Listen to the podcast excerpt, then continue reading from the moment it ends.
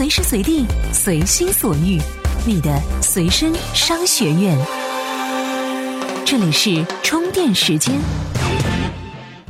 大家好，欢迎收听充电时间 TMT 创业者频道，我是文涛。哎，最近收到了很多朋友对我们充电时间的鼓励以及很多的建议，在这里文涛也向所有关心我们成长的朋友们表示感谢。我们正在尝试着努力给各位提供有意思、有价值的内容，做得不好，希望各位及时的批评指正。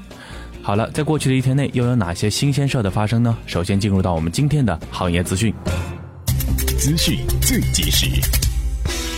昨日晚间消息，物流行业用车服务 O2O 平台物流小蜜宣布完成一千万元美金的 A 轮融资，本轮由华创资本领投，IDG 资本跟投。昨天，成人用品电商春水堂宣布完成 B 轮八千万元人民币融资。春水堂 CEO 令德刚在会上表示，将斥亿元推出情趣用品特卖模式，计划将行业平均价格砍掉一半。此外，令德刚还透露，春水堂已正式启动上市计划，目标于二零一七年登陆创业板。携程将旗下主营酒店、大数据挖掘及增值服务的惠品网与酒店管理系统供应商中软浩泰重组合并，成立众汇信息技术有限公司，并于三月二十五号正式挂牌。林小俊出任众汇 CEO。美丽说入股微商货源平台货多多，深入供应链布局。美丽说 CEO 徐艺荣表示，货多多团队专注服装 B to B 领域多年，沉淀了非常好的供应链资源，在技术、运营、推广方面也颇具经验，相当看好它在移动端的发展。近日，影视大数据企业爱曼科技宣布，近日完成了 A 轮超六千万元人民币融资，由融联创富基金和创世资本联合投资。据了解，本次融资将进一步用于团队扩展、公司产品以及品牌推广，同时将投入更多资金在大数据指引的追星生态平台研发与推广。TMT 创业者频道致力于帮助 TMT 领域的创业者把握时代脉搏。接下来是今天的各项干货，专属于创业者的行动力量和商业参考。充电时间，TMT 创业者频道。欢迎回来，这里是 TMT 创业者频道。哎，创业就好比是拍一部电影，有足够的预算，就会有优秀的运作团队，高效的制作。如果是低成本电影的话，在保证质量的前提下，就只能靠时间去推了。但是对于创业来说，却是等不起的。有时候一个风口过去了，想等下一个机会，就不知道是猴年还是马月了。那么创业者该怎样去缩短创业的时间呢？答案是什么？来听接下来给您分享的内容。创业者应该融更多的钱去缩短创业时间段。现在越来越多的投资人开始关注早期投资，因为当你投到一个好的公司，投资越早，之后赚到的倍数就越高。比如经纬参与投资陌陌，在项目里能赚到的钱远比后轮投资者要高很多。一些对冲基金，比如美国的那些土豪。他们本来做 C 轮、D 轮，或者是上市之后的投资，现在也提早投进来了。所以从数量来看，早期的项目比之前增加了很多。拿到 C 轮、D 轮的企业数量减少了，但是另一方面，C 轮、D 轮融到的金额比以前大了很多，估值也高了很多。这种情况的出现，跟退出的天花板在提高有很大关系。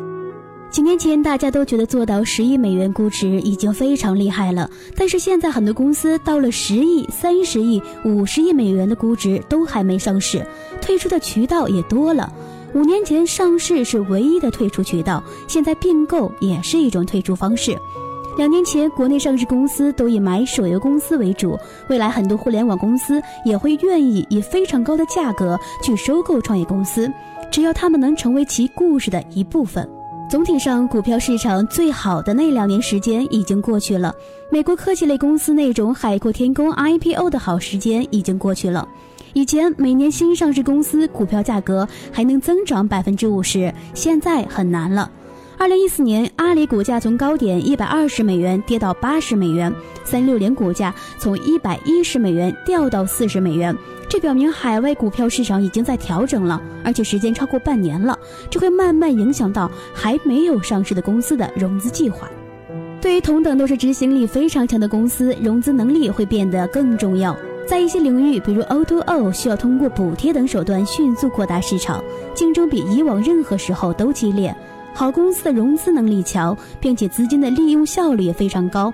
他们明白为什么要砸钱做市场，钱砸完可以把市场份额做到多少，并且停止补贴后还可以持续留住用户。这样的公司很容易强者更强。二零一四年，大部分靠谱的公司估值都比以往要高，这带来的好处是创业者有足够多的钱去试错，多了一两次试错的机会，有可能就成功了。如果有些人仍然不成功，那是他们自己能力的问题了。此外，一些可能需要五年才能实现的计划，在充分资金的推动下，两年就实现了。打车软件就是一个例子。如果没有融到这么多钱，打车软件的成功很可能是二零一五年或者是二零二零年的事情。所以说，融更多的钱，其实就是在缩短创业的时间。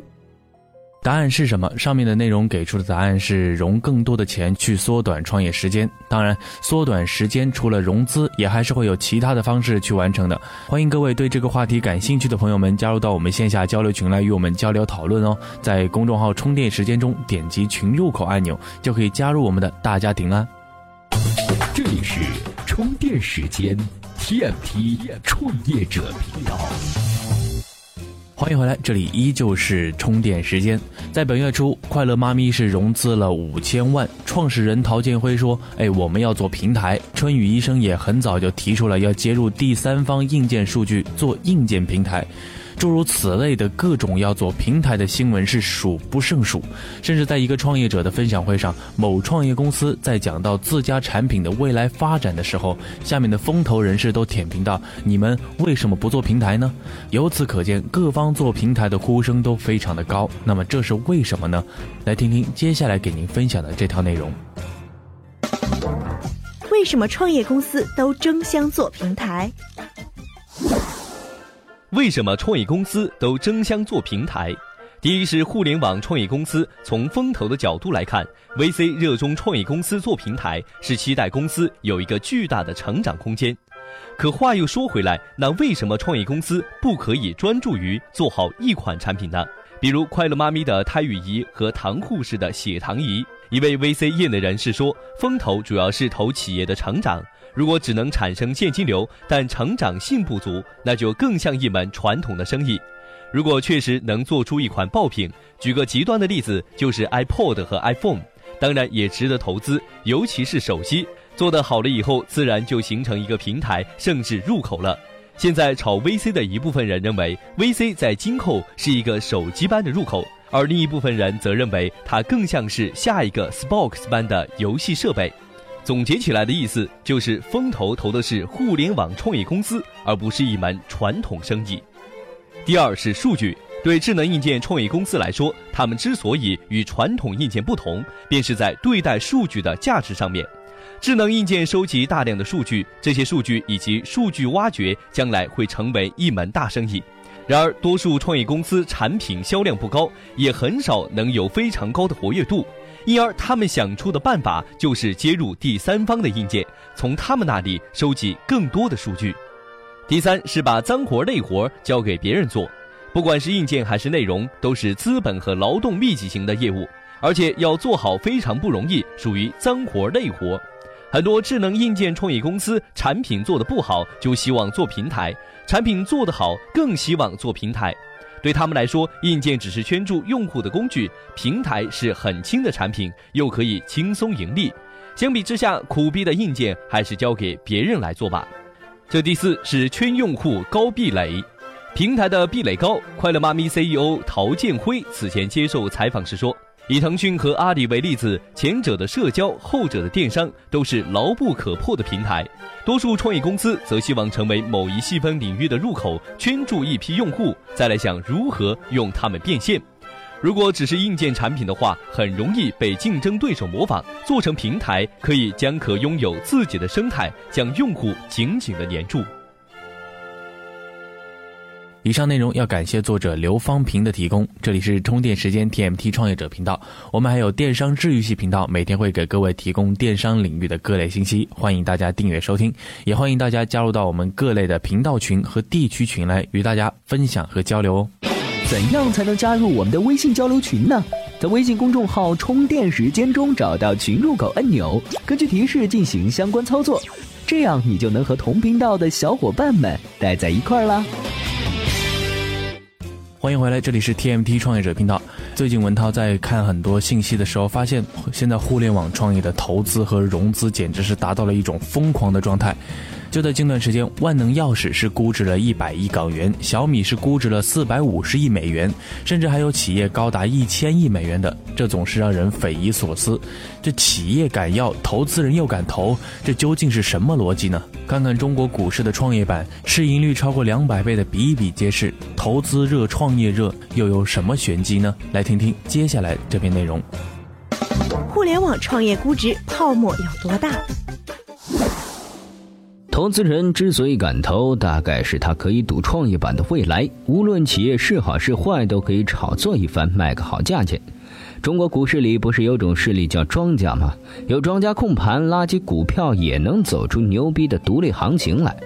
反正庄家赚了就是王道。所谓的财报概念等等，都只是为其服务而已。由此可以想见，中国互联网新创企业的高估值是以资本二级市场的狂热为基础的。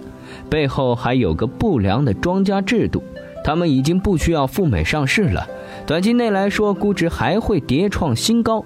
我想，小米这样的企业，如果是现在就在中国的创业板上市了，虽说现在估值只有五百亿美元，或许炒高到一千五百亿都没问题。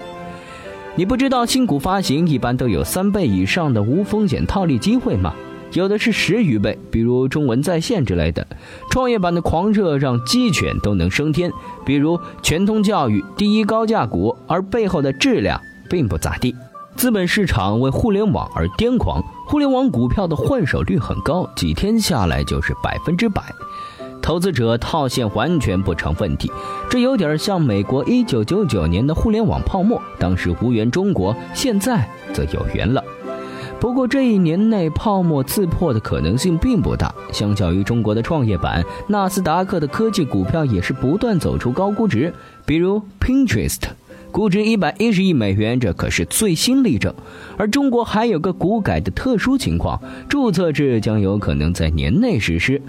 大家或许都以为注册制是能够实现优胜劣汰的，先完善了法律监管制度再说。不过政府或许并不这么想，政府是想让不良企业浑水摸鱼的，否则的话，它的实施并不能帮助债台高筑的大多数企业脱困，那么股改就白改了。相信未来会有让高科技的互联网企业鸡犬升天的好时候的，现在都还不够癫狂，因此可以说投资者很理性，创业者也是，未来还有大蛋糕能分，尽管这是一个个的陷阱骗局。现在应当反思下，病态的高科技公司的估值到底反映了什么问题？就是国际的经济危机加剧了，束手无策的人们只好想到了产业结构调整。虽然这不是一日之功，但那种抓到了挽救危机的救命稻草的心态，完全反映到了股票估值上。病急乱投医，经济的危局让人们产生幻想，希望科技企业能够带领社会重铸繁荣。这类似于羊群效应。泡沫终究有刺破的那一天，有人贪婪，有人恐惧，最终受损失的必定是狂热而不自知的接盘侠。以上内容要感谢专栏作家蒋宏志的提供。如果对他的文章感兴趣，可以在新浪微博中当马军找到他。这期节目到这里要跟各位说再见了。在节目的最后呢，电量关键词送给大家，听清楚了，今天的电量关键词是口碑。您拿上这个词，在公众号中回复有惊喜哦。这里是充电时间 TMT 创业者频道，我是文涛，明天我们再见喽。